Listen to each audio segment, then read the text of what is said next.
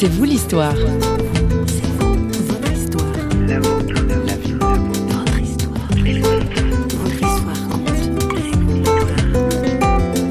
J'ai expérimenté une libération, j'ai vécu une révélation du Christ. C'était très profond. J'ai eu la conviction qu'il existait. J'ai senti vraiment la présence du Christ au milieu de ce rassemblement de, de chrétiens. Je l'ai invité dans mon cœur et Jésus est entré dans ma vie.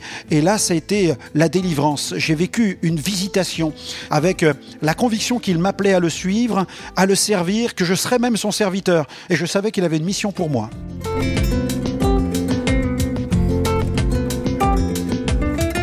Bonjour, aujourd'hui dans C'est vous l'histoire, un invité interactif. Franck Alexandre est partout sur les réseaux sociaux, en vidéo et sur Internet. Notre journaliste François Sergi a voulu en savoir plus sur ce pasteur évangéliste un peu particulier. Ils se sont retrouvés dans le midi de la France alors que notre invité était en pleine campagne d'évangélisation. Franck Alexandre, bonjour. Bonjour. Vous avez une cinquantaine d'années? Euh, 47 bientôt. D'accord, je vous ai vieilli. C'est pas grave, c'est pas grave. Donc vous êtes euh, évangéliste. hein?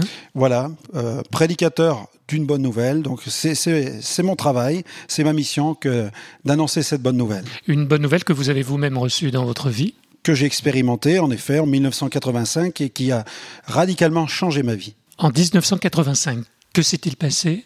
Eh bien, nous avons vécu euh, avec tous les membres de ma famille une expérience véritablement étonnante. En effet, euh, j'ai grandi dans, disons, dans l'univers de l'occultisme, si je peux appeler les choses ainsi. Et euh, ma mère était, était en fait euh, cartomancienne, radiesthésiste, et avec elle, euh, je découvrais en fait le, le monde, le monde paranormal avec l'occultisme et la parapsychologie. Oui, quand on tape Franck Alexandre sur Internet, on trouve le fils de la sorcière, entre Et- autres. Oui, c'est comme ça qu'on m'appelait, puisque euh, mes, mes amis à l'école, euh, très vite, ont su que ma maman avait son cabinet de consultation. Alors, euh, on m'affublait de ce sobriquet, euh, fils de la sorcière. Alors, bon, ça me gênait un peu, mais ça m'a pas fait véritablement souffrir. Mais c'est vrai que parfois, c'était un peu pesant. Parce que est-ce que vous étiez fier finalement d'avoir une mère qui avait des pouvoirs? Ben, en quelque sorte, un peu, parce qu'il y a tout cet aspect un petit peu sensationnel, paranormal, qui crée euh, une certaine curiosité chez, chez les amis, puis ça, ça leur laissait croire que peut-être j'avais aussi certains pouvoirs, en fait. Oui, justement, est-ce que votre mère vous a transmis ces pouvoirs? Eh bien, en fait, euh, ma mère m'a surtout euh, initié, euh, m'a intéressé au monde de l'occultisme. Elle avait véritablement un, don de divination. C'est vrai que ensuite, à la lumière de la parole de Dieu, j'ai découvert que ce don était d'origine diabolique, était néfaste. Mais moi, j'avais pas particulièrement un don pour euh, ces choses-là, mais elle m'a plutôt initié à l'ésotérisme. Je me suis euh, intéressé à, la doctrine de l'occultisme et j'ai lu pas mal de livres, ce qui m'a en fait entraîné directement dans l'occultisme. Un peu comme les gens d'aujourd'hui. Bien des gens autour de nous euh, n'ont pas de don particulier, n'ont pas reçu un pouvoir particulier, mais avec tout ce qu'ils peuvent trouver dans, dans les kiosques, eh bien, peuvent très vite être intéressés euh, à l'univers de, de l'occultisme. Et alors vous, qu'est-ce qui vous intéressait dans l'occultisme? Qu'est-ce que vous recherchiez Eh bien, ce qui m'intéressait, c'était surtout un sens à la vie et surtout une question. Est-ce que Dieu existe? Y a-t-il un Dieu? Y a-t-il un ciel? Y a-t-il un enfer? Y a-t-il un, diable? Quelle est la réponse? Est-ce que c'est Jésus, Bouddha, Mahomet? Je me posais toutes ces questions. Euh, les grandes questions de la vie aussi, de, la philosophie moderne, à savoir qui sommes-nous D'où venons-nous Où allons-nous? Et je pensais qu'en perçant l'univers euh, de l'invisible, j'allais trouver des réponses. Parce que le monde physique dans lequel j'évoluais, eh bien, ne répondait pas à ces questions. En fait, à la maison, c'était le chômage, c'était euh, les problèmes économiques et puis euh, un grand vide.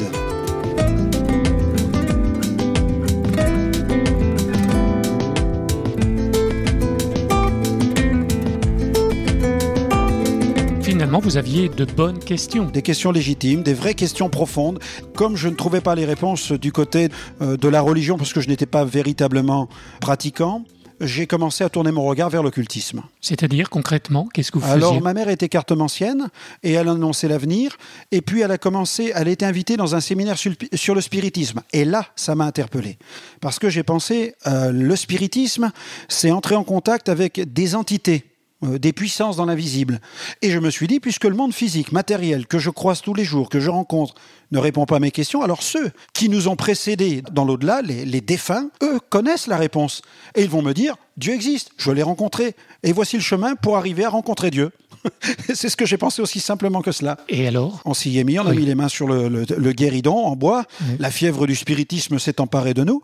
Mais étrangement, je n'ai pas trouvé la réponse parce que le spiritisme, si je pouvais le comparer, je le comparerais à une forme de, de labyrinthe. Vous voyez, on rentre dans un corridor et puis une porte s'ouvre sur le côté, donnant accès à un autre corridor, une autre porte, et finalement, je m'y suis perdu. C'est comme une forme de suspense qui est entretenu, où l'on croit qu'on va trouver la réponse, les esprits nous apportent des réponses, mais finalement, ils nous attirent, les puissances nous attirent pour nous perdre dans le spiritisme. Et, et je m'y suis perdu. Et puis, euh, des phénomènes paranormaux ont commencé à se produire parce qu'on a ouvert une, porte en quelque sorte et des, phénomènes ont commencé à se produire dans notre maison. Désagréables Très désagréables. Au, début, euh, des sensations, hein, simplement des sensations comme des présences, comme des, frottements, des frôlements.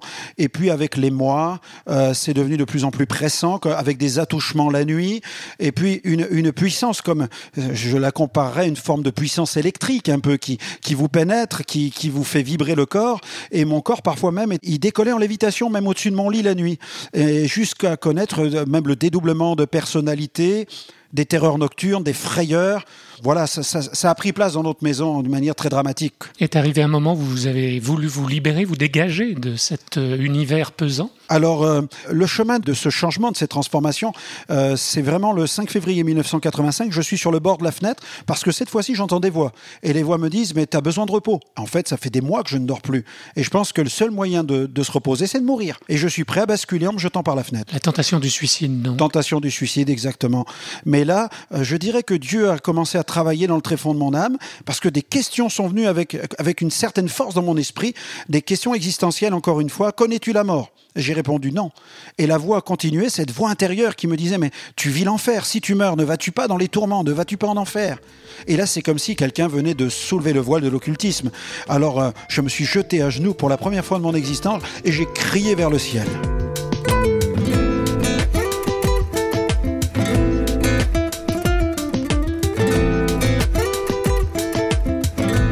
Vous êtes à l'écoute de C'est vous l'histoire. Aujourd'hui, c'est celle de Franck Alexandre qui porte aussi le surnom un peu terrifiant du fils de la sorcière. Aujourd'hui, évangéliste sorti des griffes de l'occultisme, il poursuit son histoire au micro de François Sergi. On en est au moment fatidique où, un jour de février 1985, notre invité crie au ciel. Là, vous êtes tourné vers Dieu. Alors, euh, vers Dieu, Dieu existait-il Alors, je me suis, j'ai crié vers celui qui a peut-être créé le ciel et la terre, parce que j'ai dit, toi qui as créé le ciel et la terre, je ne sais si tu es Dieu, Bouddha ou Jésus-Christ, si tu es Mahomet, mais je m'adresse à toi. Si tu existes quelque part dans cet univers, je t'en supplie, sauve-moi. J'ai hurlé en fait vers Dieu, ce qui a même réveillé mes parents. Et mes parents sont entrés dans ma chambre euh, euh, rapidement. Ils m'ont trouvé dans un état de transe. J'étais trempé de sueur. J'étais dans un état de délabrement moral, physique, spirituel, psychologique. J'étais désespéré. Et Dieu a répondu à ce cri? Alors non, pas tout de suite. Non. Pas tout de suite. Pas de réponse. Donc pas de Dieu. Voilà. Je me suis habillé, je me suis enfui. J'ai quitté cette maison parce que c'était la maison du diable. Et j'ai dit à mes parents, je n'y reviendrai plus. Et je pensais en moi-même ce matin-là, en errant dans les rues de la ville, il faut que je trouve quelqu'un qui m'héberge chez lui parce qu'on ne peut pas dormir dans cette maison. Et si j'y reviens, peut-être que cette fois-ci, je me jetterai par la fenêtre et cela en sera fini de ma vie. Donc là, vous aviez 17, 18 ans Voilà, 17 ans et demi. 17 ans et demi. Et puis, j'erre dans les rues de la ville pendant, pendant cette matinée-là et je croise justement euh, un groupe de jeunes gens qui distribuent des, des traités qui évoquent euh, la foi chrétienne. Euh, il est question d'un flyer qui présente la, la transformation d'un chef de gang qui s'appelle Nicky Cruz. Alors quand je vois cette histoire, j'ai pensé tout d'abord que c'était une arnaque, que c'était que c'était faux.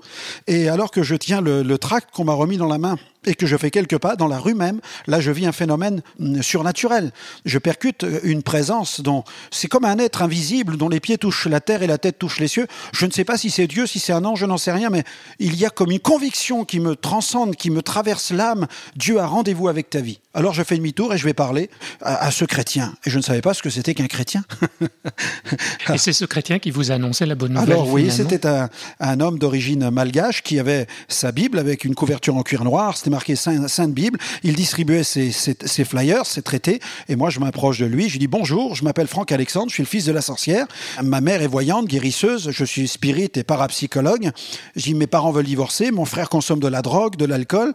Et je lui dis la maison est hantée de la cave au grenier. Même le chien est possédé. Vous avez une solution pour les gens comme nous eh et, je pensais qu'il allait s'enfuir. Mm. Et, tout simplement, il a ouvert sa Bible, il m'a lu un passage du Deutéronome dans l'Ancien Testament, chapitre 18, versets 10 à 12, où l'occultisme est condamné. Clairement. voilà, et il m'a dit, tu as commis un péché d'abomination et tu es sous la malédiction. Et là, étrangement, je lui dis, alors Dieu existe. Dieu existe, monsieur. Parce que euh, dans votre livre, Dieu parle de moi, Dieu parle de ma vie. Et si je devais écrire un, mot sur le mur de ma maison, j'écrirais maudit. Parce que, monsieur, nous sommes vraiment maudits. Une malédiction qui peut se tourner en bénédiction Alors, je lui dis comment vous faites partir euh, une, malédiction?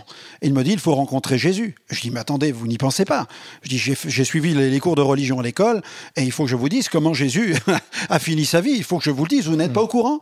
Je dis mais monsieur, Jésus a fini sa vie sur une croix, il est mort. Il me dit peut-être que dans ton livre d'histoire, il est écrit que Jésus est mort. Et là, il brandit sa Bible et il me dit, dans ma Bible, il est marqué qu'il est ressuscité, qu'il est vivant. Ah, je lui dis, mais attendez, vous êtes plus fou que moi alors. Vous croyez vraiment que le Christ est vivant et qu'il peut changer quelque chose? Il me dit, oui, tu peux le rencontrer. Alors je lui dis où? Et il m'a invité à le, à le rejoindre le soir même dans une église évangélique où pour la première fois j'ai entendu l'évangile.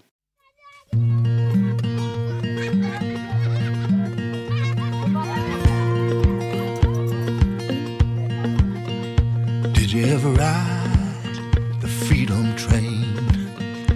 It broke down for a while, but it's back again. Did you ever ride the freedom train? Oh, I remember had a mighty engineer, been and gone. His truth and love keeps marching on. His spirit rides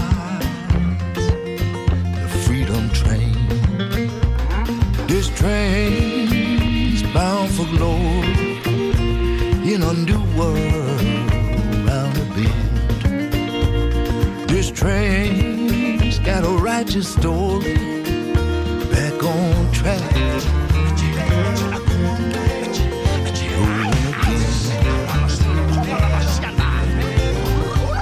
From Memphis to Cairo, people jumping on board. Can't wait to go. Do you wanna ride this train?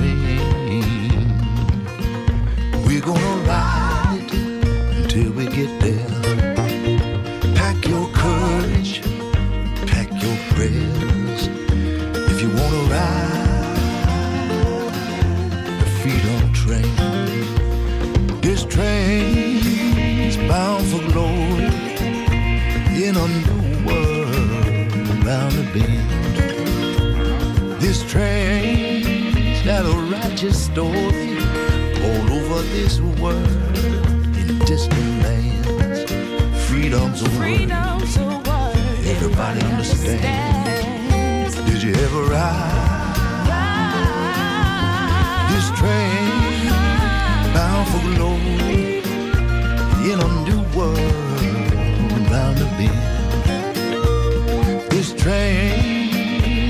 a righteous story back on track.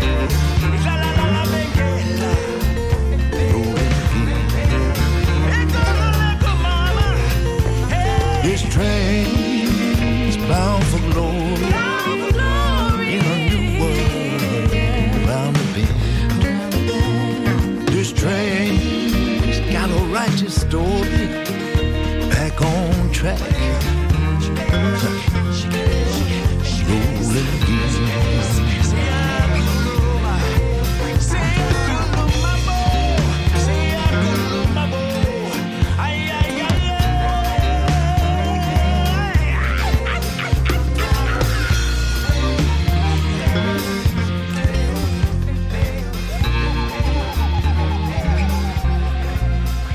Le philosophe Blaise Pascal a écrit Il n'y a que trois sortes de personnes, les uns qui servent Dieu l'ayant trouvé, les autres qui s'emploient à le chercher, et enfin ceux qui vivent sans le chercher ni l'avoir trouvé.